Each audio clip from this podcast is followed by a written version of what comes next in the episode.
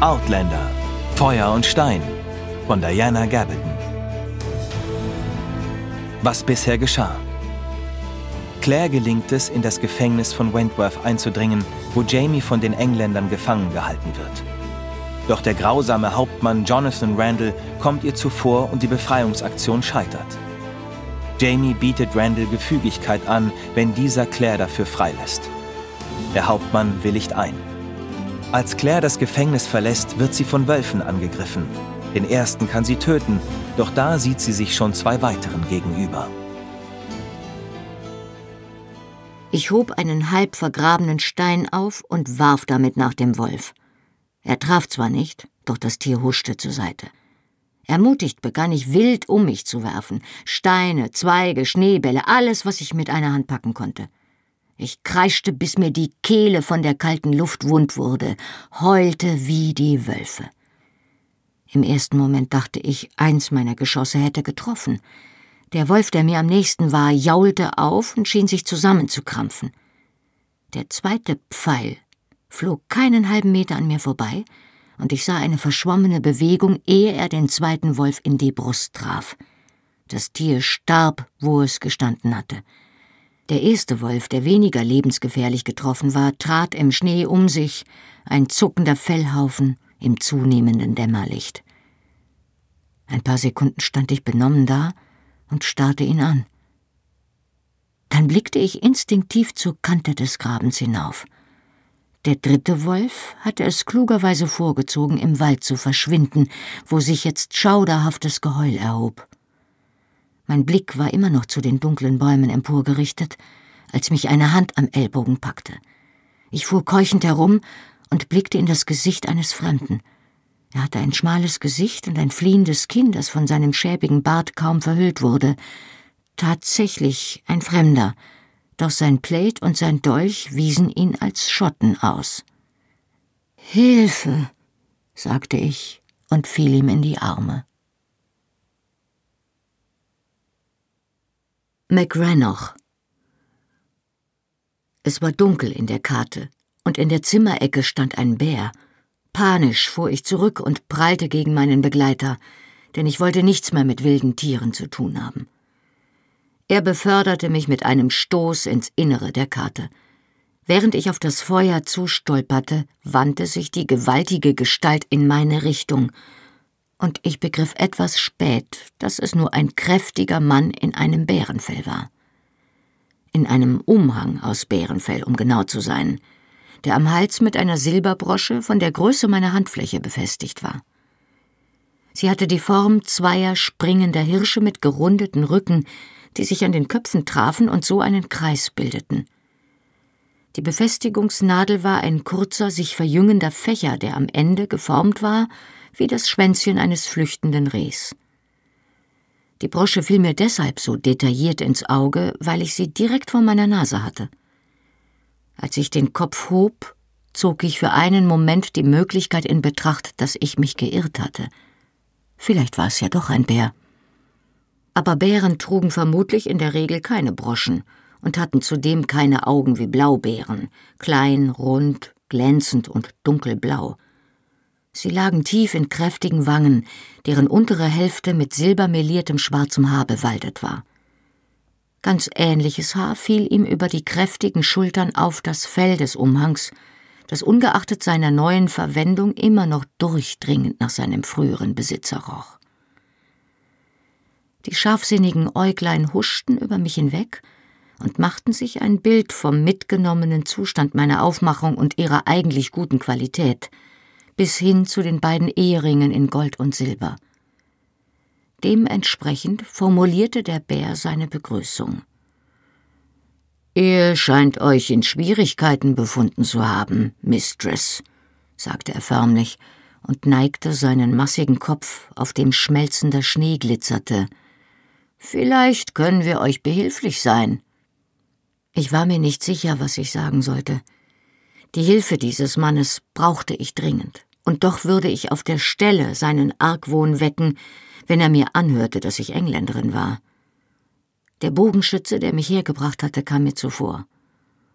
Habe sie in der Nähe von Wentworth gefunden, sagte er lakonisch. Ist von Wölfen angefallen worden.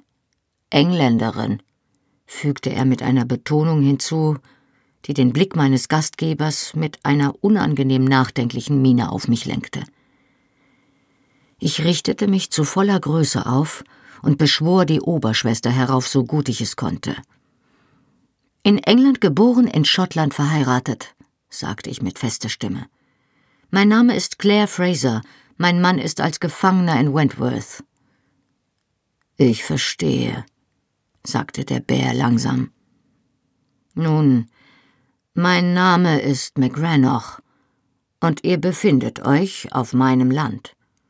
Ich kann eurem Kleid ansehen, dass ihr eine Frau aus gutem Hause seid. Was führt euch in einer Winternacht allein in den Wald von Eldridge? Allmählich fing ich mich wieder. Dies war meine Chance, ihn von meiner Glaubwürdigkeit zu überzeugen und Murder und Rupert zu finden. Ich bin mit einigen Verwandten meines Mannes nach Wentworth gekommen. Da ich Engländerin bin, dachten wir, ich würde vielleicht Einlass in die Festung finden, um ihn herauszuholen. Doch ich ich habe das Gefängnis auf einem anderen Weg wieder verlassen. Ich war auf der Suche nach meinen Freunden, als mich die Wölfe angefallen haben, vor denen mich dieser Herr gütigerweise gerettet hat. Ich richtete ein dankbares Lächeln auf den hageren Bogenschützen, der es mit ehernem Schweigen entgegennahm. Irgendetwas mit Zähnen ist euch auf jeden Fall begegnet, stimmte mir McGranoch nun zu und betrachtete die klaffenden Risse in meinem Rock. Sein Argwohn trat vorübergehend hinter den Erfordernissen der Gastfreundschaft zurück. Seid ihr verletzt? Nur ein bisschen zerkratzt? Nun, auf jeden Fall ist euch kalt und ohne Zweifel seid ihr ziemlich mitgenommen. Setzt euch hier ans Feuer. Hector holt euch einen Schluck zu trinken und dann könnt ihr mir noch ein wenig über eure Freunde erzählen. Mit einem Fuß zog er einen grob gezimmerten dreibeinigen Hocker herbei und setzte mich entschlossen darauf, indem er mir die Hand auf die Schulter drückte. Torffeuer spenden zwar nur wenig Licht, sind aber herrlich warm. Ich erschauerte unwillkürlich, als mir das Blut wieder in die durchgefrorenen Hände zu laufen begann. Ein paar Schlucke aus der ledernen Feldflasche, die mir Hektor widerstrebend reichte, brachten das Blut auch in meinem Inneren wieder zum Fließen. Ich erklärte meine Lage so gut ich es konnte, und das war nicht besonders gut. Die kurze Beschreibung meines Abgangs aus der Festung und des darauf folgenden Nahkampfes mit dem Wolf stieß auf besondere Skepsis. Auch wenn es euch gelungen ist, euch Zugang zu der Festung zu verschaffen, kommt es mir nicht sehr wahrscheinlich vor, dass euch Sir Fletcher gestattet hat, allein dort umherzuspazieren, oder dass euch dieser Hauptmann Randall, wenn er euch in dem Verlies gefunden hätte, einfach die Hintertür gezeigt hätte. Er hatte seine Gründe, mich gehen zu lassen. Und zwar die Blaubeeraugen blieben unerbittlich. Ich gab auf und erklärte ihm die Angelegenheit ohne Umschweife. Ich war viel zu müde für jede vorsichtige Umschreibung.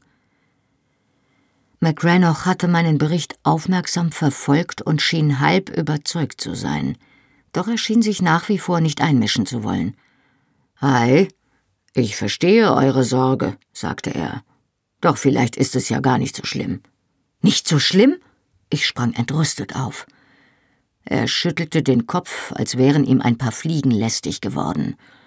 Was ich meine, erklärte er, ist, dass er den Jungen wahrscheinlich nicht schwer verletzen wird, wenn er es auf ihn abgesehen hat. Und, Verzeihung, Ma'am, sagte er und sah mich mit hochgezogener Augenbraue an, in den Hintern gebumst zu werden, bringt einen normalerweise nicht um. Er hob beschwichtigend die Hände, die die Größe von Suppentellern hatten. Damit will ich natürlich nicht behaupten, dass es ihm Freude machen wird. Aber ich bin der Meinung, es ist den Ärger mit Sir Fletcher nicht wert, den Jungen vor einem wunden Hintern zu bewahren. Meine Lage hier ist nämlich prekär.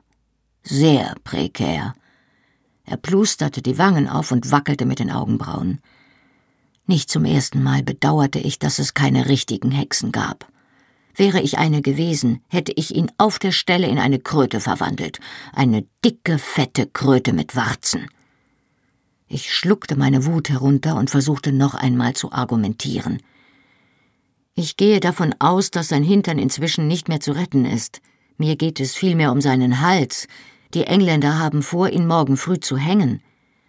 McCrannoch murmelte etwas Unverständliches vor sich hin und machte kehrt wie ein Bär, dem der Käfig zu klein ist. Dann blieb er abrupt vor mir stehen und hielt mir seine Nase ins Gesicht. Ich wäre zurückgefahren, wenn ich nicht so erschöpft gewesen wäre. So jedoch blinzelte ich einfach nur.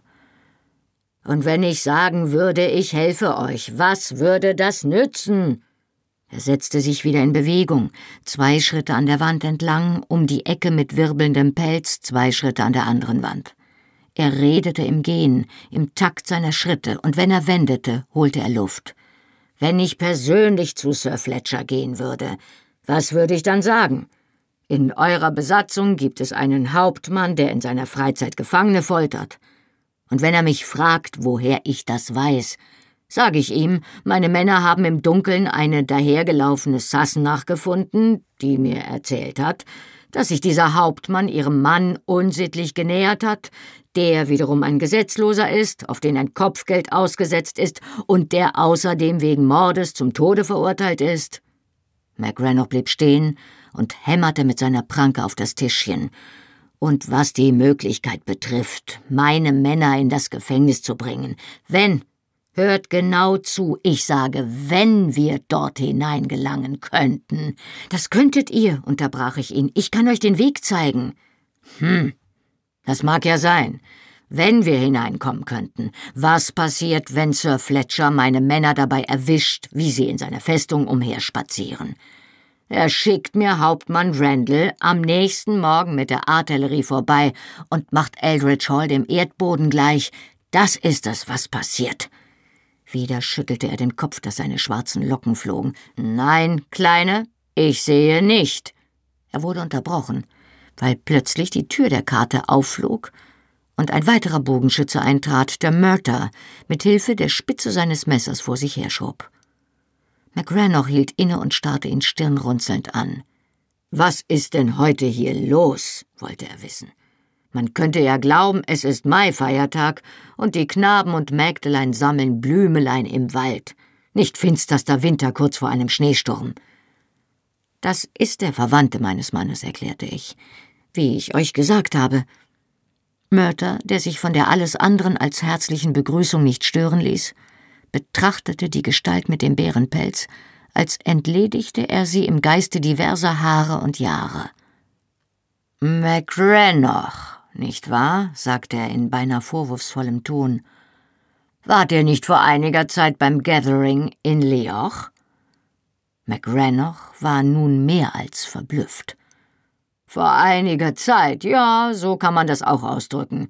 Himmel, das muss fast dreißig Jahre her sein. Woher wisst ihr das, Mann? Mörter nickte zufrieden. Och, dachte ich mir. Ich war auch da. Und ich erinnere mich vermutlich aus demselben Grund an dieses Gathering wie ihr. McRenoch betrachtete den wettergegerbten kleinen Mann und versuchte seinerseits dreißig Jahre von dessen faltiger Visage zu subtrahieren. Ei, ich kenne euch, sagte er schließlich. Nicht mit Namen, aber ich kenne euch. Ihr habt bei der Jagd einen verletzten Eber nur mit einem Dolch erlegt.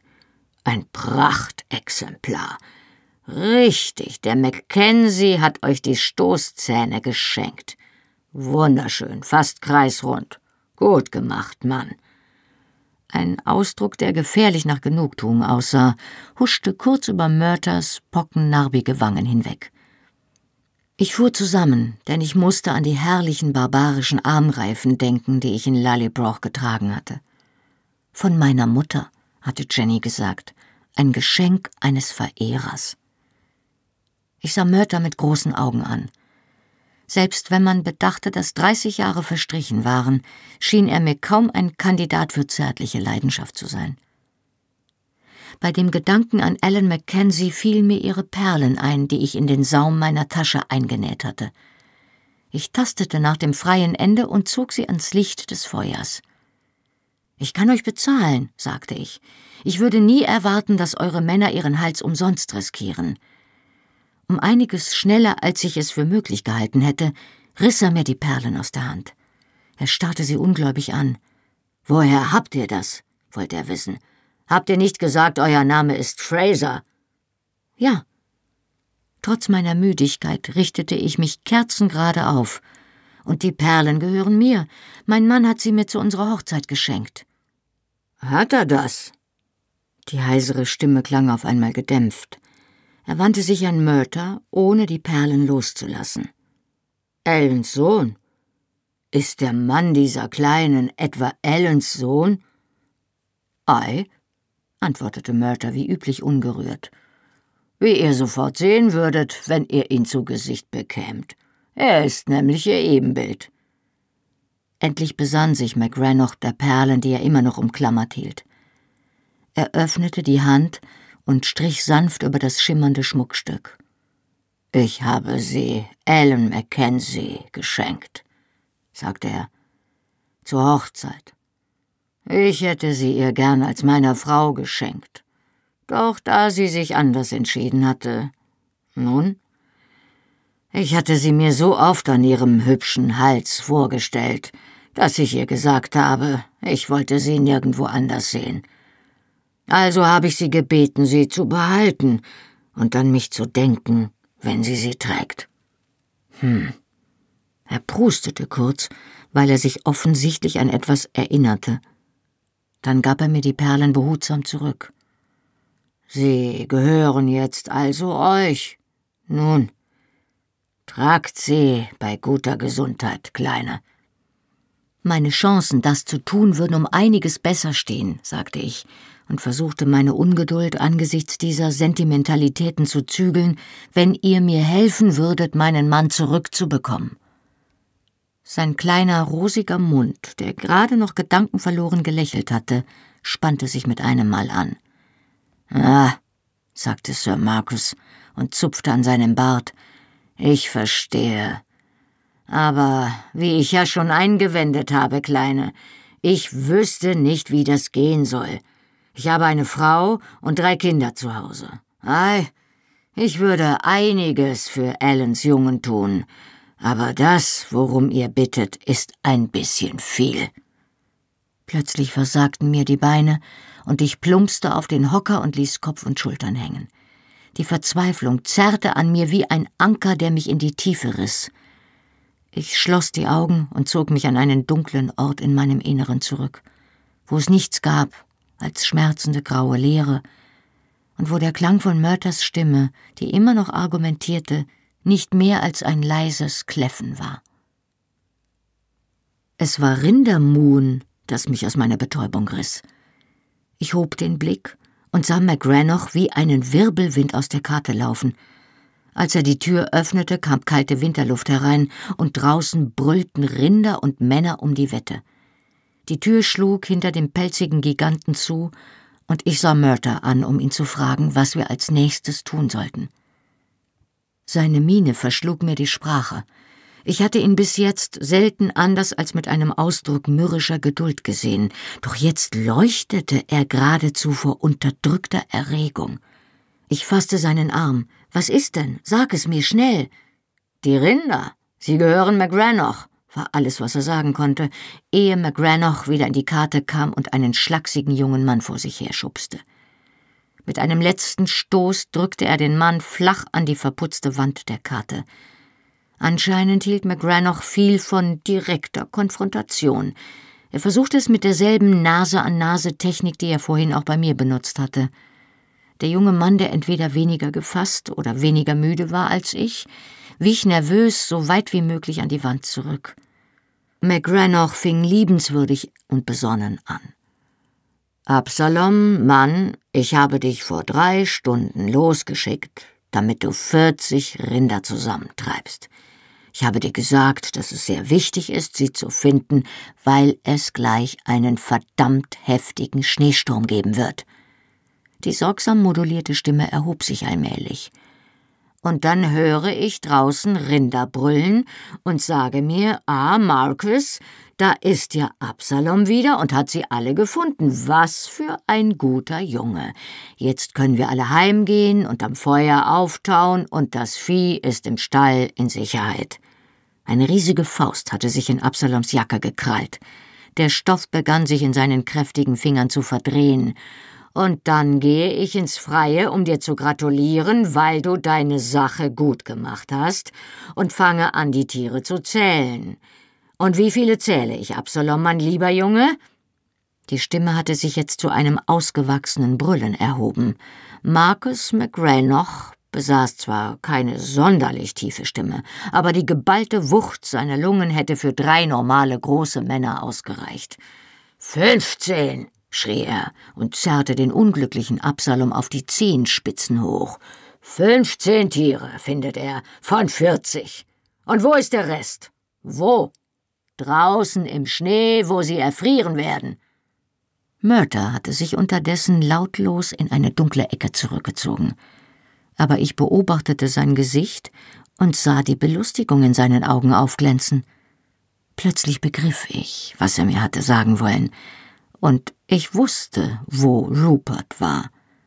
Oder wenn schon nicht genau, wo er war, so doch zumindest, was er im Moment machte. Und ich begann leise zu hoffen. Es war jetzt stockfinster. Die Lichter der Festung drangen schwach durch den Schnee wie die Laternen eines versunkenen Schiffs. Während ich mit meinen beiden Begleitern unter den Bäumen wartete, ging ich im Geiste zum tausendsten Mal alles durch, was schiefgehen konnte. Würde sich McGrath noch an seinen Teil der Abmachung halten? Wenn er seine kostbaren, reinrassigen Highland-Rinder zurückbekommen wollte, würde er nicht anders können. Würde Sir Fletcher McGrath noch glauben und auf der Stelle eine Durchsuchung der Gefängnisverliese anordnen? Vermutlich. Der Baronet war ein Mann, den man besser ernst nahm. Ich hatte zugesehen, wie die Rinder eins nach dem anderen durch den Graben verschwanden, der zu der verborgenen Hintertür führte, mit kundiger Hand gelenkt von Rupert und seinen Männern. Aber würden sie es schaffen, die Tiere durch diese Tür zu treiben, eins nach dem anderen? Und wenn ja, was würden sie tun, wenn sie erst im Inneren waren, halbwilde Rinder, die plötzlich in einem steinernen Korridor voll gleißender Fackeln gefangen waren? Nun, vielleicht würde es ja funktionieren. Der Korridor selbst würde sich nicht allzu stark von ihrem mit Steinen gefließten Stall unterscheiden, und auch dort gab es Fackeln und Menschengeruch. Wenn sie so weit kamen, konnte der Plan womöglich gelingen. Es war unwahrscheinlich, dass Randall um Hilfe rufen würde, aus Angst, dass seine eigenen kleinen Spielchen auffliegen würden. Die Viehtreiber sollten sich so weit wie möglich von der Festung entfernen, sobald die Tiere ihren chaotischen Kurs eingeschlagen hatten – und dann wie der Teufel reiten, bis sie das Gebiet der Mackenzies erreichten. Randall war unwichtig. Was konnte er schon allein unter diesen Umständen tun? Doch was, wenn der Rest der Garnison zu früh auf den Lärm aufmerksam wurde? Da es Dougal ja schon widerstrebt hatte, seinem Neffen zum Ausbruch aus dem Gefängnis zu verhelfen, konnte ich mir gut vorstellen, wie er toben würde, wenn mehrere Mackenzies festgenommen wurden, weil sie dort eingebrochen waren. Auch dafür wollte ich lieber nicht verantwortlich sein, selbst wenn Rupert mehr als bereit gewesen war, es zu riskieren. Ich kaute an meinem Daumen und versuchte mich zu beruhigen, indem ich an die vielen Tonnen soliden, schalldämpfenden Granits dachte, die die Verliese von dem darüberliegenden Gefängnis trennten. Doch was mir die größten Sorgen bereitete, war die Angst, dass zwar alles funktionieren könnte und es trotzdem zu spät war. Henker oder nicht, es war ja möglich, dass Randall zu weit ging. Aus den Erzählungen der Soldaten, die aus Kriegsgefangenenlagern zurückkehrten, wusste ich nur zu gut, dass nichts einfacher ist, als dass ein Gefangener unglücklich ums Leben kommt und man die Leiche zweckmäßig beseitigt, ehe es zu peinlichen Fragen von offizieller Seite kommt. Selbst wenn es zu solchen Fragen kam und Randall aufflog, würde es mir und Jamie nur ein schwacher Trost sein. Ich hatte mich entschlossen daran gehindert, mir die Einsatzmöglichkeiten der Alltagsgegenstände auf dem Tisch in diesem Kämmerchen vorzustellen. Doch ich konnte nicht verhindern, dass ich immer wieder vor mir sah, wie sich die Knochenspitzen dieses zerschmetterten Fingers in den Tisch bohrten. Ich rieb meinerseits fest mit den Fingerknöcheln über den Sattel, um dieses Bild auszulöschen. Dabei spürte ich ein leichtes Brennen und zog den Handschuh aus, um die Spuren zu untersuchen, die die Wolfszähne auf meiner Hand hinterlassen hatten. Nichts Schlimmes, nur ein paar Kratzer und eine kleine Bisswunde, wo ein Zahn das Leder durchdrungen hatte. Geistesabwesend leckte ich mir die Wunde. Es half auch nicht mehr zu sagen, dass ich alles getan hatte, was in meiner Macht stand. Ich hatte getan, was möglich war, doch dieses Bewusstsein machte das Warten nicht einfacher. Endlich hörten wir leises Stimmengewirr aus der Richtung des Gefängnisses. Einer von McGranochs Männern fasste mein Pferd am Zaum und wies auf die schützenden Bäume. Dort lag deutlich weniger Schnee auf dem Boden, und das Geäst hielt die wirbelnden Flocken ab, so dass sich der Schnee in schmalen Streifen von der Laubdecke des felsigen Bodens abhob. Auch wenn es hier weniger schneite, war die Sicht doch so schlecht, dass ich die Bäume oft erst wahrnahm, wenn ich sie dicht vor mir hatte, schwarz im rötlichen Schimmer der Winternacht. Unruhig ritt ich im Schritt auf der kleinen Lichtung hin und her. Der dichte Schnee dämpfte die nahenden Hufschläge so gut, dass sie uns fast erreicht hatten, ehe wir sie hörten.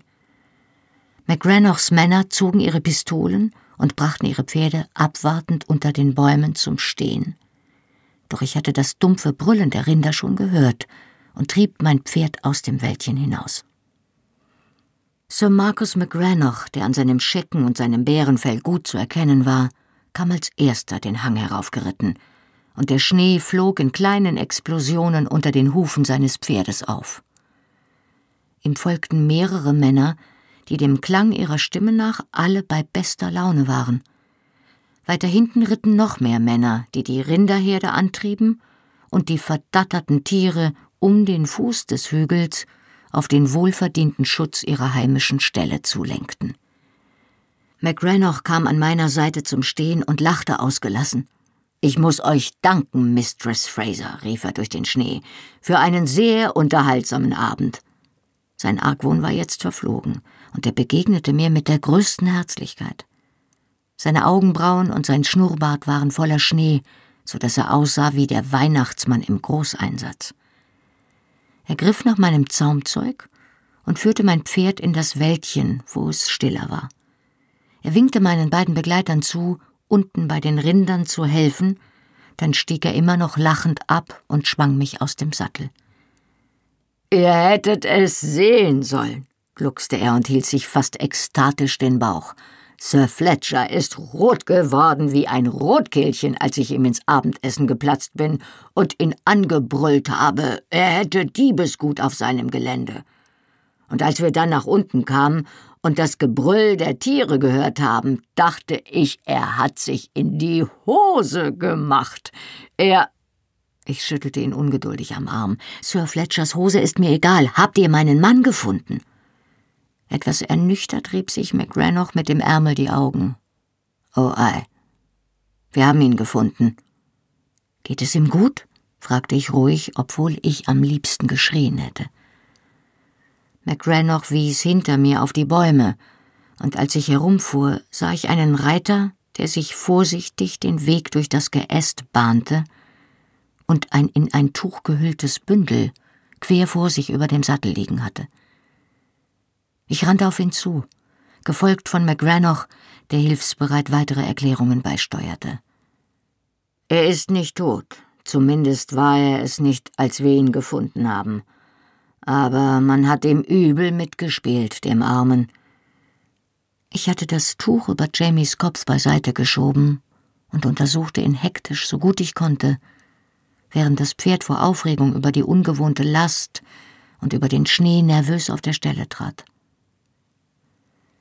Ich konnte dunkle Blutergüsse sehen und blutige Krusten in seinem zerzausten Haar fühlen, doch viel mehr war in der Dunkelheit nicht festzustellen. Ich glaubte einen Puls in seinem eisigen Hals zu spüren, war mir aber nicht sicher. McGranoch nahm meinen Ellbogen und zog mich beiseite. Wir sollten besser zusehen, dass wir ihn aus der Kälte bekommen. Folgt mir. Hector bringt ihn zum Haus. Im großen Salon von McRanochs Haus Eldridge Manor legte Hector seine Bürde auf den Teppich vor dem Feuer.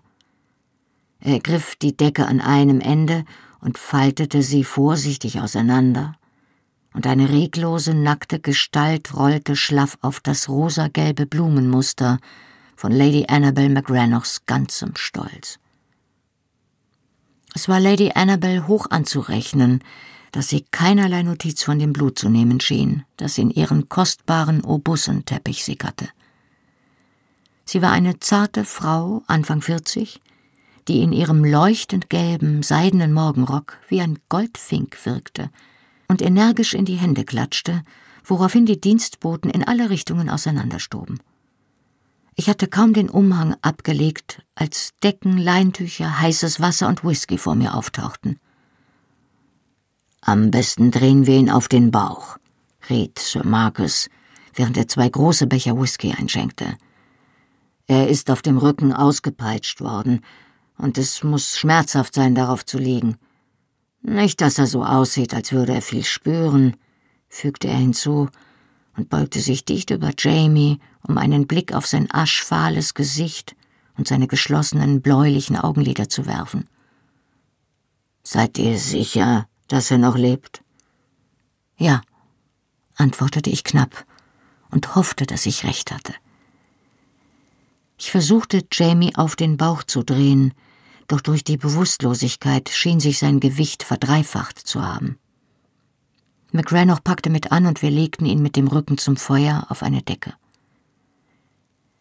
Nachdem mir eine kurze Untersuchung verraten hatte, dass er in der Tat noch lebte, dass ihm keine Körperteile fehlten und er nicht unmittelbar zu verbluten drohte, konnte ich es mir erlauben, den Schaden weniger hastig zu begutachten.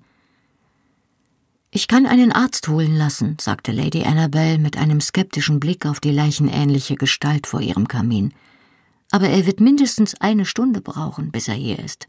Es schneit sehr heftig draußen. Ihr zögernder Ton war nur zum Teil dem Schnee geschuldet, dachte ich.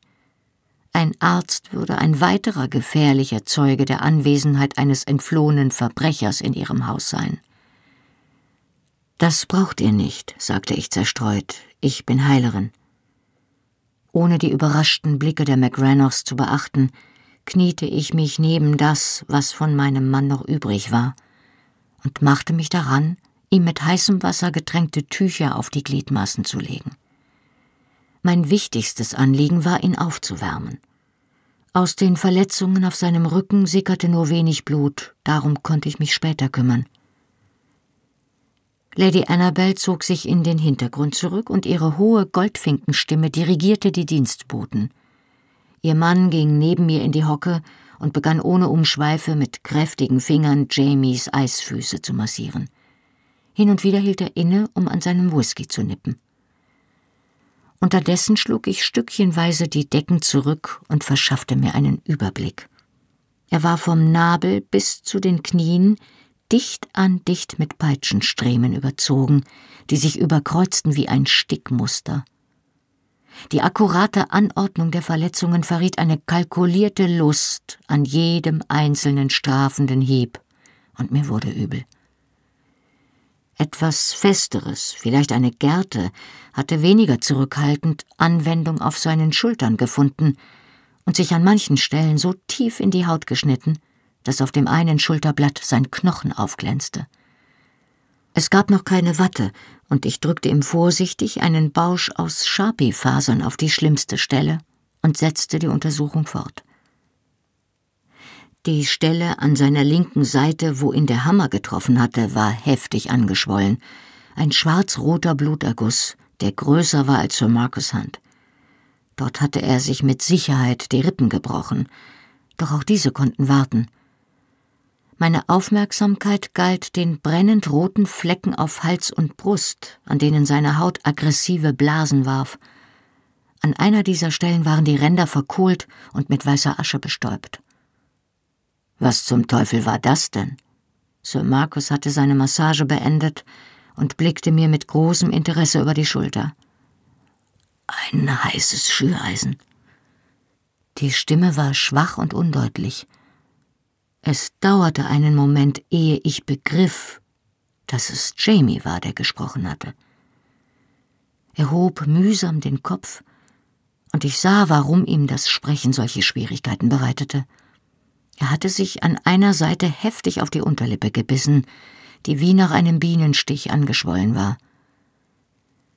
Mit beträchtlicher Geistesgegenwart legte Sir Marcus Jamie die Hand in den Nacken und drückte ihm den Whiskybecher an die Lippen. Jamie zuckte zwar zusammen, weil der Alkohol in seinem verletzten Mund brannte, doch er leerte den Becher in einem Zug, ehe er den Kopf wieder hinlegte.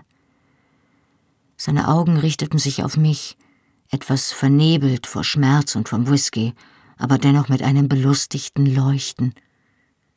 Kühe? fragte er. Waren das wirklich Kühe? Oder habe ich das geträumt?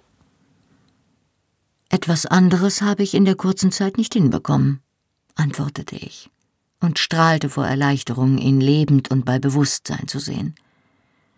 Ich legte ihm die Hand auf den Kopf und drehte ihn ein Stück, um mir einen großen Bluterguss oberhalb des Wangenknochens anzusehen. Du siehst furchtbar aus. Wie fühlst du dich? fragte ich mit der Macht langer Gewohnheit. Lebendig. Er kämpfte sich auf einen Ellbogen hoch, um kopfnickend einen zweiten Whiskybecher von Sir Marcus entgegenzunehmen. Meinst du wirklich, du solltest so viel auf einmal trinken? fragte ich, während ich versuchte, seine Pupillen auf Anzeichen für eine Gehirnerschütterung abzusuchen. Er vereitelte es mir, indem er die Augen schloss und den Kopf zurücklegte. Ja, sagte er und reichte Sir Marcus den leeren Becher zurück. Dieser trug ihn erneut zu seiner Karaffe hinüber. Nein, das reicht fürs Erste, Marcus. Lady Annabel die jetzt erneut wie die Sonne im Osten erschien, gebot ihrem Mann mit einem gebieterischen Zirpen Einhalt. Der Junge braucht starken heißen Tee, nicht noch mehr Whisky. Der Tee folgte ihr auf dem Fuße, in einer Silberkanne, getragen von einer Bediensteten, die sich durch die Tatsache, dass sie noch im Nachthemd war, in ihrer natürlichen Überlegenheit nicht erschüttern ließ. Heißen, starken Tee mit reichlich Zucker, korrigierte ich. Und vielleicht einem kleinen Schlückchen Whisky, sagte Sir Marcus, der im Vorübergehen zielsicher den Deckel von der Teekanne hob und einen großzügigen Schluck aus seiner Karaffe hinzufügte. Jamie nahm die dampfende Tasse dankbar entgegen und hob sie wortlos zum Salut in Sir Marcus Richtung, ehe er die heiße Flüssigkeit vorsichtig an seinen Mund führte. Seine Hand zitterte furchtbar, und ich schlang meine Finger darum, um die Tasse zu führen. Weitere Bedienstete brachten jetzt ein transportables Feldbett herbei, eine Matratze, weitere Decken, noch mehr Verbände und heißes Wasser und eine große Holzkiste mit den Arzneivorräten des Haushalts. Ich dachte, wir arbeiten am besten hier am Feuer, erklärte Lady Annabel mit ihrer bezaubernden Vogelstimme. Hier haben wir mehr Licht und es ist bei weitem der wärmste Ort im Haus. Unter ihrer Anleitung fassten zwei der kräftigeren Dienstboten jeweils ein Ende der Decke, auf der Jamie auf dem Bauch lag, und verlagerten sie mitsamt ihrem Inhalt auf das Feldbett, das jetzt vor dem Feuer stand. Ein weiterer Bediensteter stocherte geschäftig in der Glut, um die wachsenden Flammen zu nähren. Das Dienstmädchen, das uns den Tee gebracht hatte, zündete mit geübten Bewegungen die Wachskerzen des Kandelabers auf der Anrichte an. Lady Annabel mochte ja das Aussehen eines Singvogels haben, doch sie besaß eindeutig die Seele eines Oberfeldwebels. Ja, jetzt, da er wach ist, je eher, desto besser, sagte ich. Habt ihr ein flaches Brett, etwa einen halben Meter lang? fragte ich. Einen stabilen Gurt und vielleicht ein paar gerade Latten, ungefähr so lang? Ich hielt die Finger etwa zehn Zentimeter auseinander.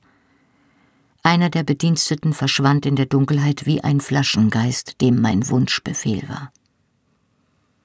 Das ganze Haus schien etwas Magisches an sich zu haben. Vielleicht durch den Kontrast zwischen der brüllenden Kälte im Freien und der herrlichen Wärme hier im Inneren.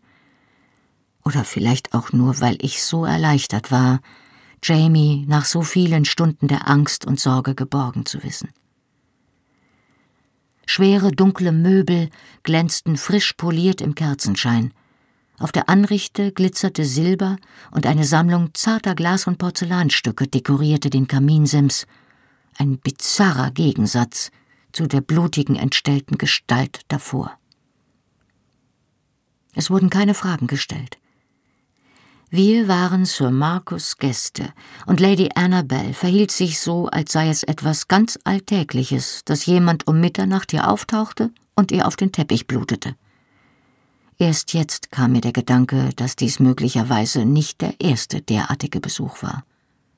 Schlimm, sagte Sir Marcus, der die zertrümmerte Hand mit der Erfahrung betrachtete, die er auf dem Schlachtfeld erworben hatte. Und wahrscheinlich furchtbar schmerzhaft. Aber es wird euch vermutlich nicht umbringen, oder? Er richtete sich auf und wandte sich in vertraulichem Ton an mich. Nach dem, was ihr mir erzählt habt, dachte ich, es wäre noch weitaus schlimmer. Abgesehen von den Rippen und der Hand hat er keine Knochenbrüche, und der Rest wird sich ja bald heilen. Damit drehte er sich wieder zu Jamie.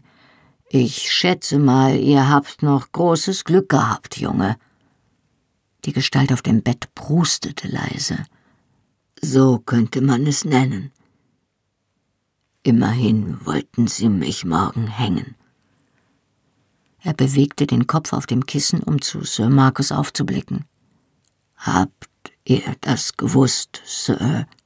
fügte er hinzu, als ihm Sir Marcus Weste ins Auge fiel, die nicht nur mit Tauben und Rosen bestickt war, sondern auch mit einem silbernen Wappen.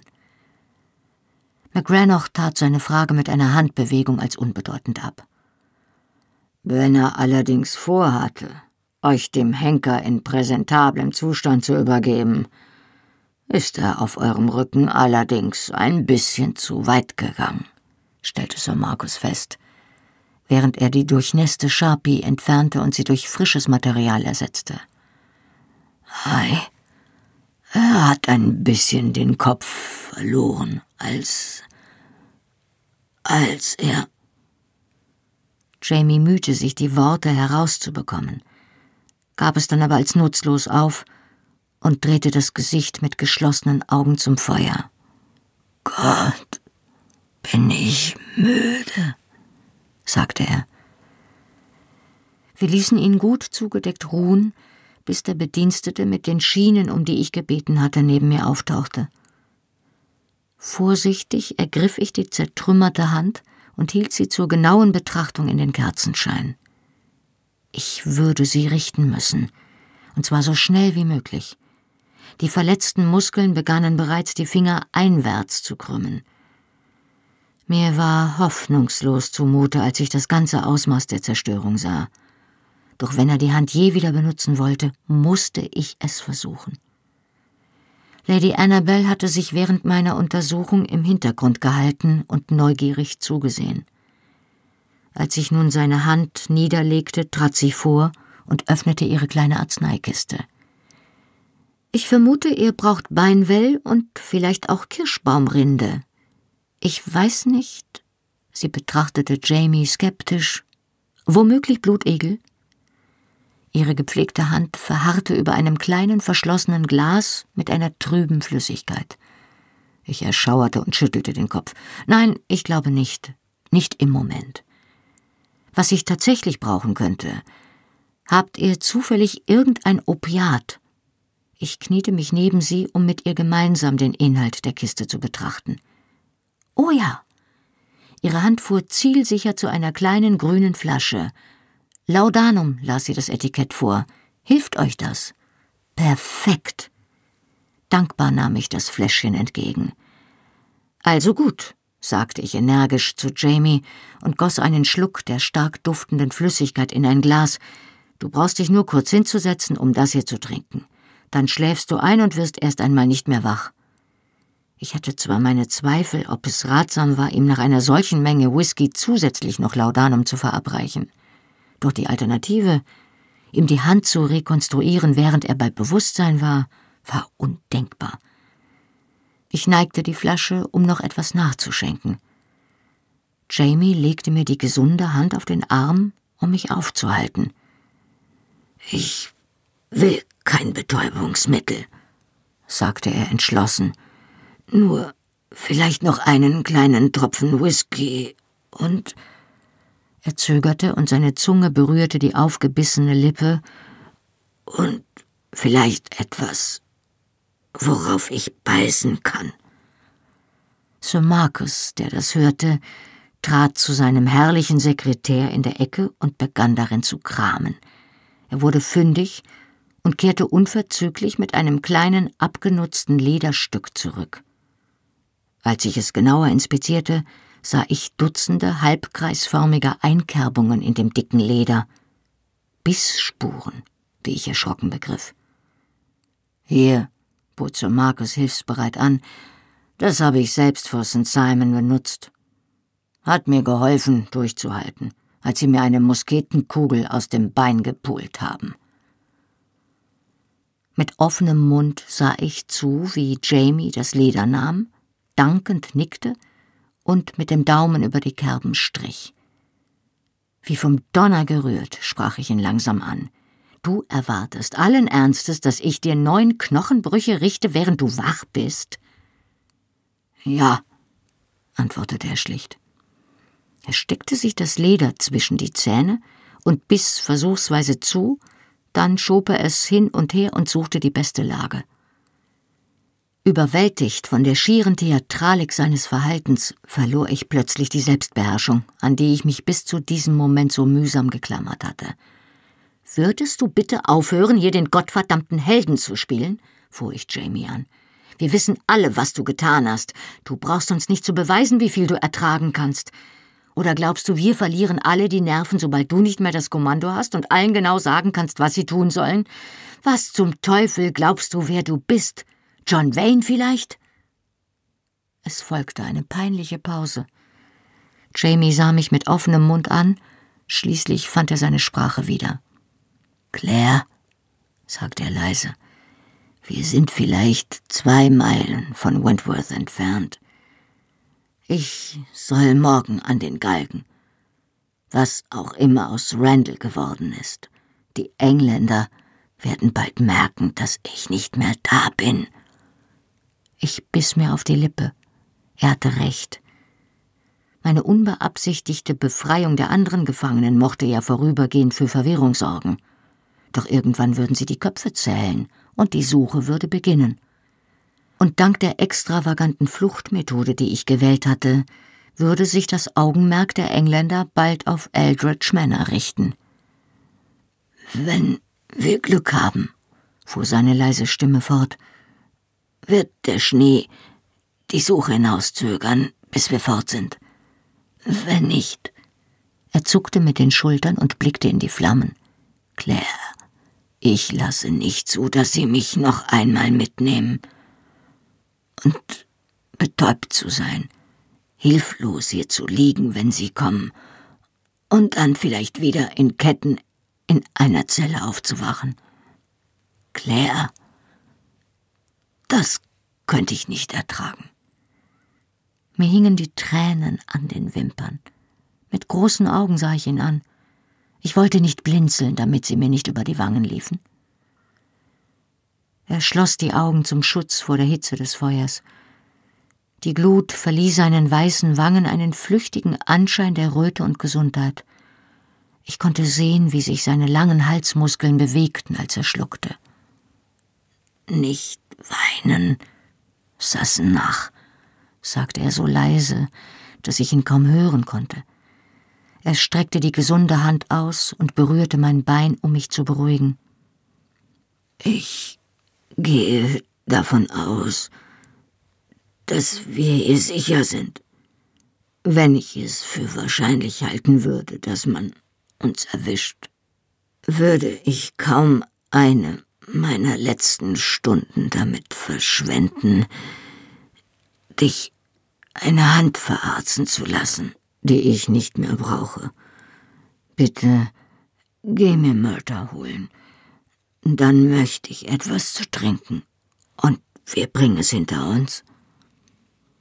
Da ich am Tisch mit meinen Vorbereitungen beschäftigt war, konnte ich nicht hören, was er zu Murder sagte, doch ich beobachtete, wie die beiden ihre Köpfe kurz zusammensteckten.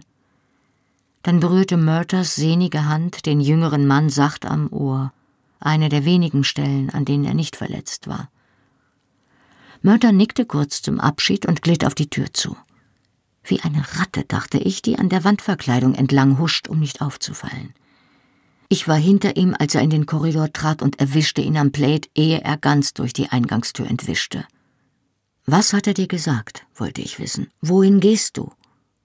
Der hagere kleine Mann zögerte kurz, dann antwortete er gleichmütig. Ich soll mit Absalom Richtung Wentworth reiten und aufpassen. Falls sich Rotröcke hierher aufmachen, soll ich sie überholen und dich und ihn verstecken, wenn die Zeit dazu reicht. Danach soll ich mit drei Pferden von ihr fortreiten, um etwaige Verfolger von Eldridge abzulenken. Es gibt in diesem Haus einen Keller, wenn Sie nicht zu gründlich suchen, könnte er reichen. Und wenn die Zeit nicht zum Verstecken reicht? Ich sah ihn scharf an und beschwor ihn zu antworten. Dann soll ich ihn umbringen und dich mitnehmen, antwortete er prompt. Ob du willst oder nicht, fügte er mit einem boshaften Grinsen hinzu und wandte sich zum Gehen. Einen Moment, sagte ich, und er blieb stehen. Kannst du einen Dolch entbehren? Brauchst du einen? Hier? Er ließ den Blick durch den opulenten, friedlichen Eingangsflur mit seinem biblischen Deckengemälde und seinen Wandverkleidungen aus Leinen schweifen. Die Tasche, in der ich meinen Dolch gehabt hatte, war so zerfetzt, dass sie nicht mehr zu benutzen war. Ich nahm den Dolch, den er mir entgegenhielt, und steckte ihn mir im Rücken zwischen Gürtel und Mieder fest, wie ich es bei den Zigeunerfrauen gesehen hatte. Man weiß ja nie, oder? Sagte ich ungerührt. Nachdem meine Vorbereitungen abgeschlossen waren, tastete ich Jamies zerschmetterte Hand so sanft wie möglich ab, um mir ein Bild des Schadens zu machen und zu entscheiden, was zu tun war. Er atmete scharf ein, wenn ich eine besonders schlimme Stelle berührte, hielt die Augen aber geschlossen, als ich mich langsam an jedem einzelnen Knochen und Gelenk entlang tastete, um genau festzustellen, wo sich die Brüche und Verrenkungen befanden. Entschuldige, murmelte ich. Dann nahm ich seine gesunde Hand und tastete mich sorgfältig an den Fingern beider Hände entlang, um sie zu vergleichen. Da ich weder auf ein Röntgengerät noch auf große Erfahrung zurückgreifen konnte, musste ich mich auf mein eigenes Empfinden verlassen, um die zertrümmerten Knochen wieder zu richten. Das erste Gelenk war unversehrt, doch ich glaubte, dass das zweite Fingerglied eine Fissur hatte. Ich drückte etwas fester zu, um die Länge und Richtung der Fissur bestimmen zu können. Die verletzte Hand verharrte reglos in meinen Fingern, doch die gesunde krümmte sich unwillkürlich zusammen. Entschuldige, murmelte ich erneut. Die gesunde Hand wurde mir plötzlich entzogen, als sich Jamie auf einem Ellbogen aufrichtete – er spuckte den Lederknebel aus und betrachtete mich mit einer Miene irgendwo zwischen Belustigung und Ungeduld. Saßen nach, sagte er, wenn du dich jedes Mal entschuldigen möchtest, wenn du mir wehtust, haben wir eine sehr lange Nacht vor uns.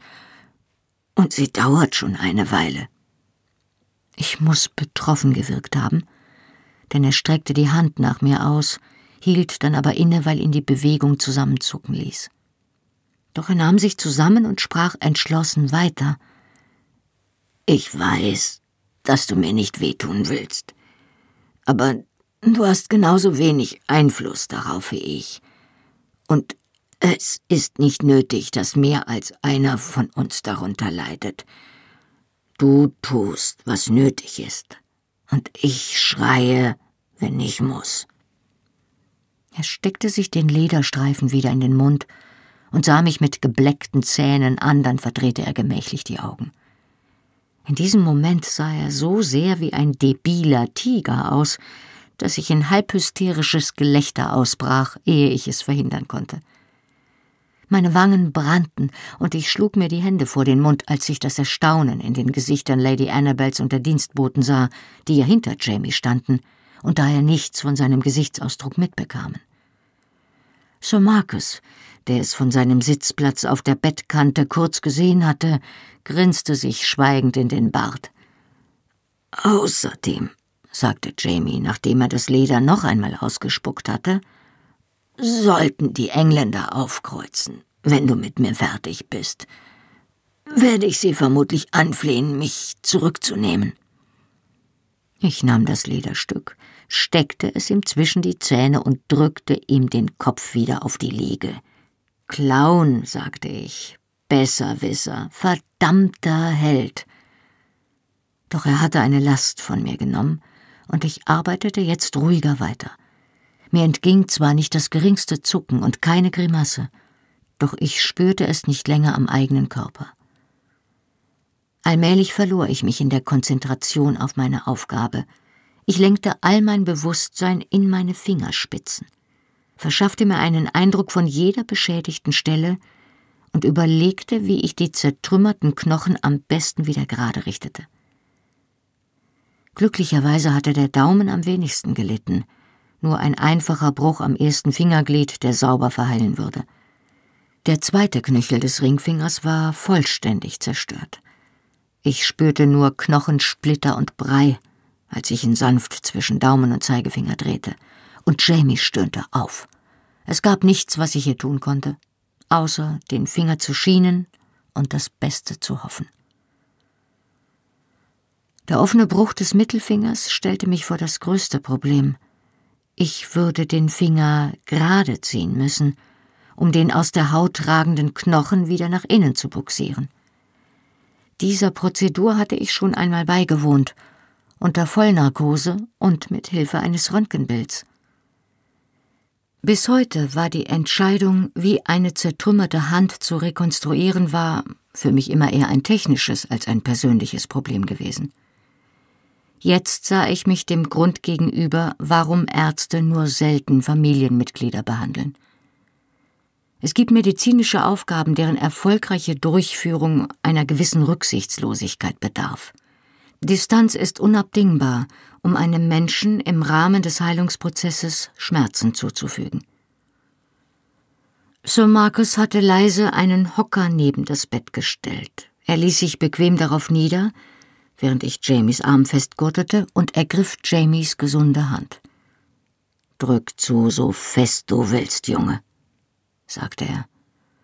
Ohne das Bärenfell, die graumelierten Locken ordentlich geflochten und zusammengebunden, war McGranoch nicht länger der einschüchternde wilde Mann aus dem Wald, sondern ein nüchtern gekleideter Herr in den mittleren Jahren, mit einem gepflegten Jägerbart und militärischer Disziplin.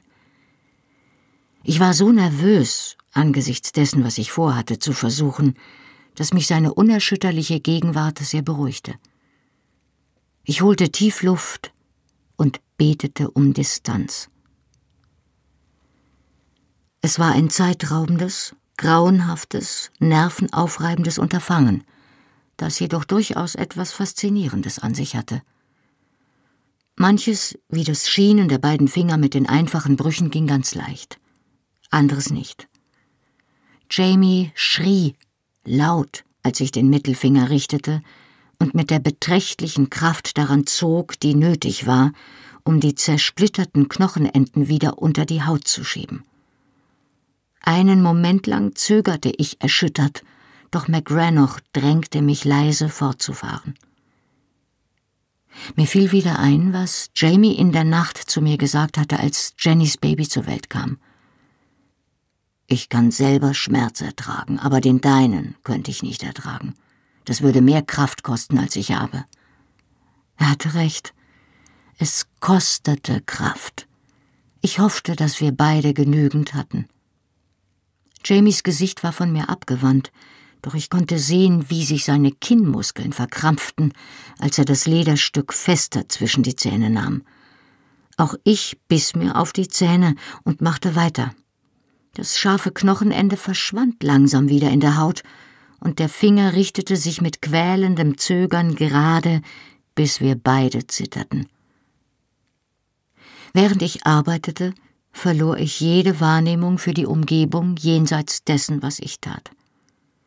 Hin und wieder stöhnte Jamie auf, und wir mussten zweimal kurz innehalten, damit er sich übergeben konnte.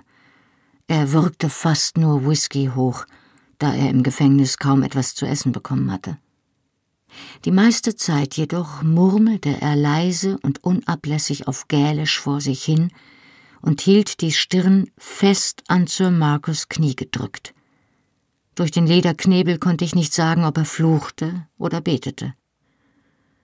Schließlich lagen alle fünf Finger, kerzengerade und steif in ihren bandagierten Schienen nebeneinander. Ich hatte natürlich Angst, dass sie sich entzünden würden, vor allem der zerfetzte Mittelfinger, doch ansonsten war ich mir hinreichend sicher, dass sie gut verheilen würden. Zum Glück war nur das eine Gelenk ernsthaft beschädigt. Vermutlich würde er einen steifen Ringfinger zurückbehalten, doch die anderen Finger würden wahrscheinlich wieder normal funktionieren im Lauf der Zeit. Gegen die gebrochenen Mittelhandknochen und die Nagelwunde konnte ich nichts tun, außer sie mit einer antiseptischen Spülung zu waschen, einen Umschlag aufzulegen und zu beten, dass er keinen Wundstarrkrampf bekam.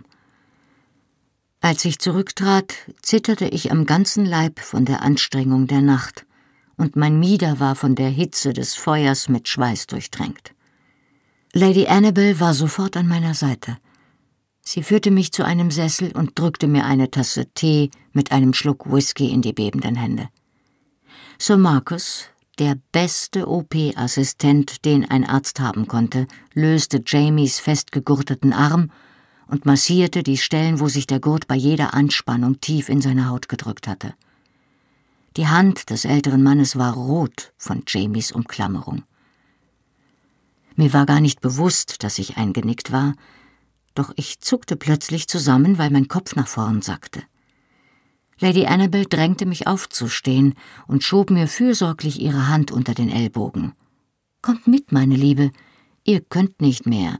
Ihr müsst eure eigenen Verletzungen pflegen und ein bisschen schlafen. Ich schüttelte sie ab, so höflich ich konnte. Nein, das geht nicht. Ich muss erst noch. Meine Worte verstummten, denn mein Kopf war wie mit Watte gefüllt, und Sir Markus nahm mir die Essigflasche und das Tuch aus der Hand. Ich kümmere mich um den Rest, sagte er. Ich habe schließlich ein bisschen Erfahrung damit, Wunden im Feld zu versorgen. Er schlug die Decken zurück und begann das Blut von den Peitschenverletzungen zu tupfen. Die energische Sanftheit, mit der er dabei vorging, war beeindruckend. Als er meinen Blick bemerkte, grinste er, und sein Bart wackelte fröhlich. Ich habe in meiner Zeit schon einige Striemen gesäubert, erklärte er, und auch selber einige verursacht. Das hier ist nichts, Kleine. Es heilt in ein paar Tagen. Da ich wusste, dass er recht hatte, ging ich zum Kopfende der Liege.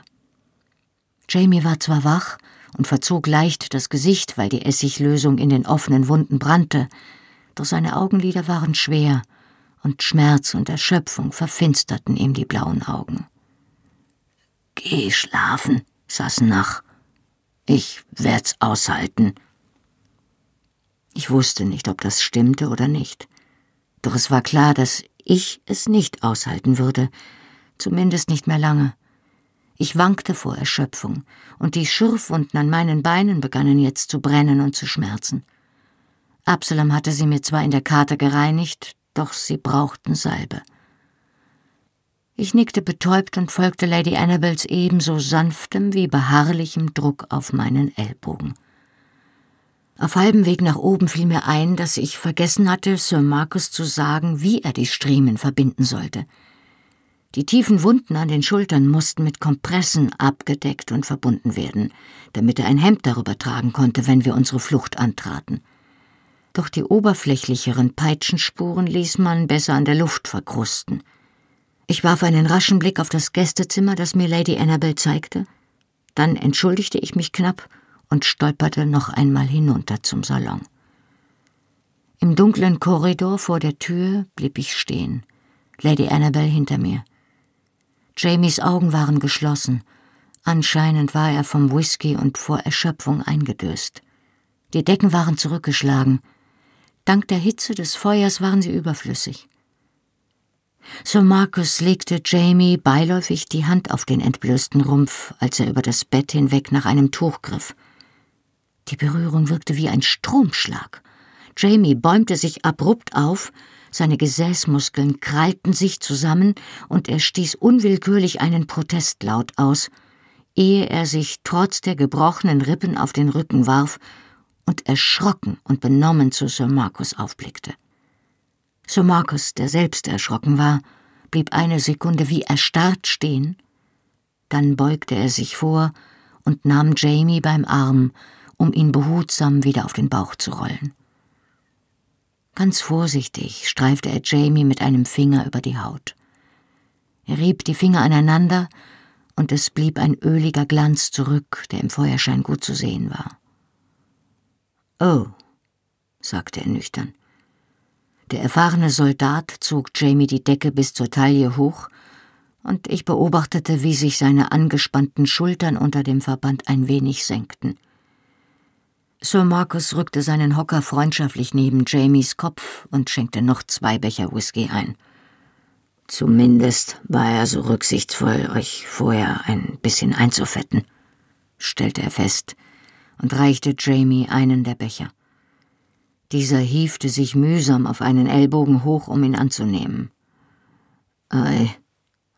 Nun ja, ich glaube eigentlich nicht, dass es Rücksicht auf mich gewesen ist, erwiderte er trocken.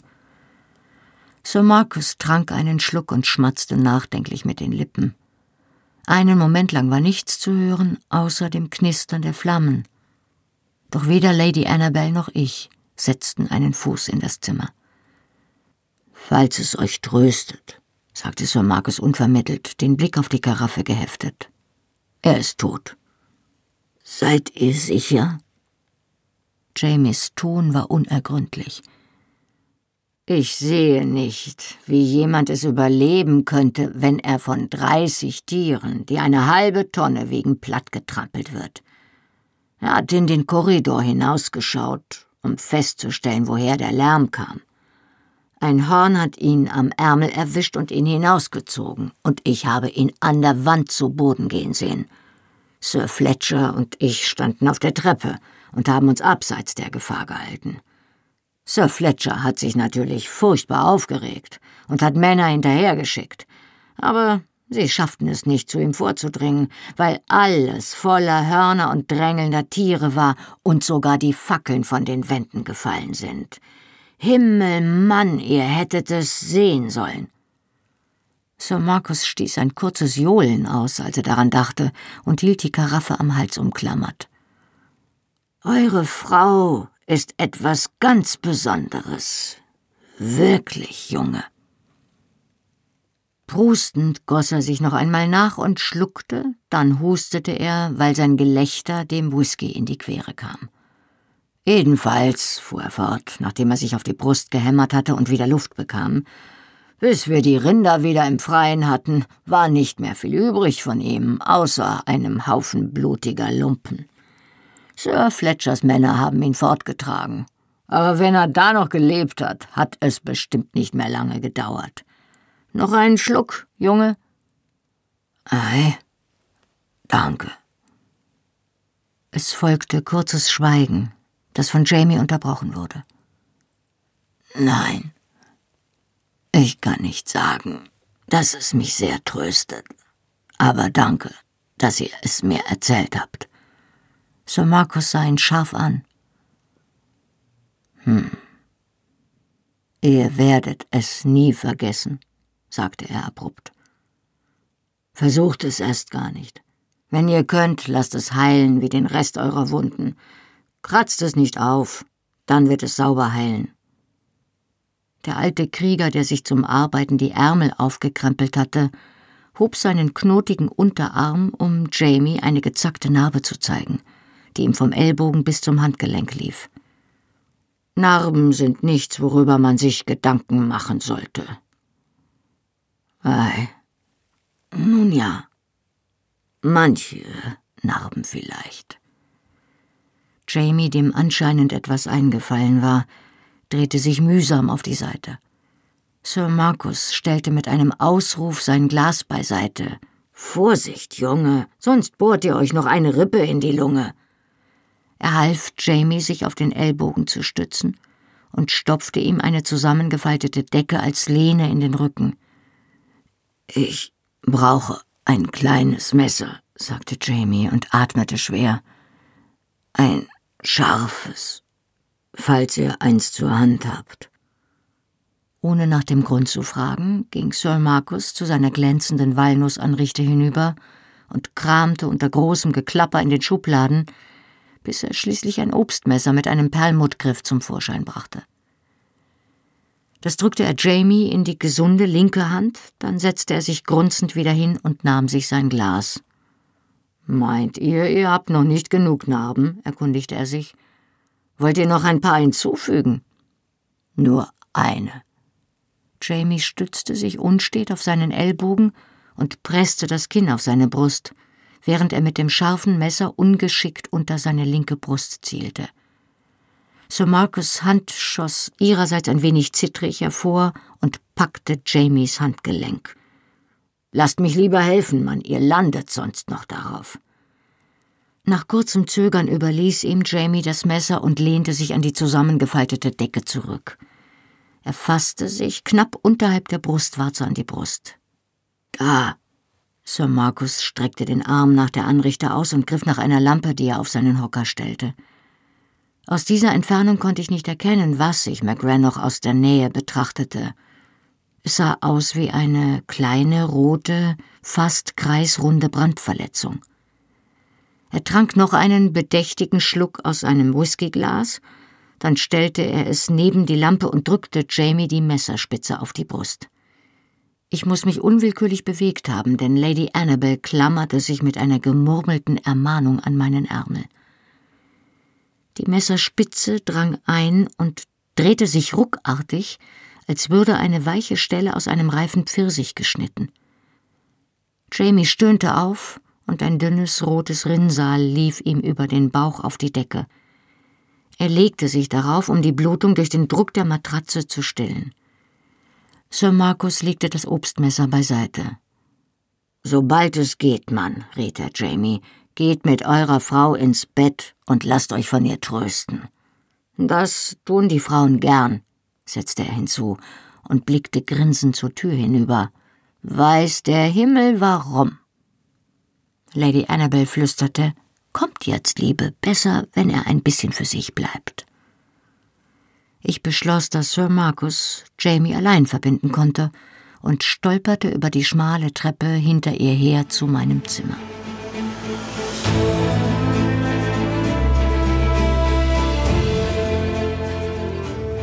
Hallo, ich bin Johannes Raspe, die deutsche Stimme von Jamie aus der Fernsehserie Outlander. Und das war Outlander Feuer und Stein, gelesen von Birgitta Asheuer. Weiter geht es hier in einer Woche. Wenn ihr schon jetzt mehr erfahren wollt, findet ihr die ungekürzten Hörbücher der Bände 1 bis 7 auf allen gängigen Download- und Streaming-Portalen. Die Fernsehserie Outlander ist eine Produktion von Sony Pictures Entertainment und auf DVD verfügbar. Mehr Informationen zu Argon Hörbüchern findet ihr auf www.argon-verlag.de. Besucht den Argon Verlag auch gern bei Facebook und Instagram. Und weitere Podcasts von Argon Lab gibt es unter podcast.argon-verlag.de. Na dann, Slan Leaf und bis zur nächsten Woche.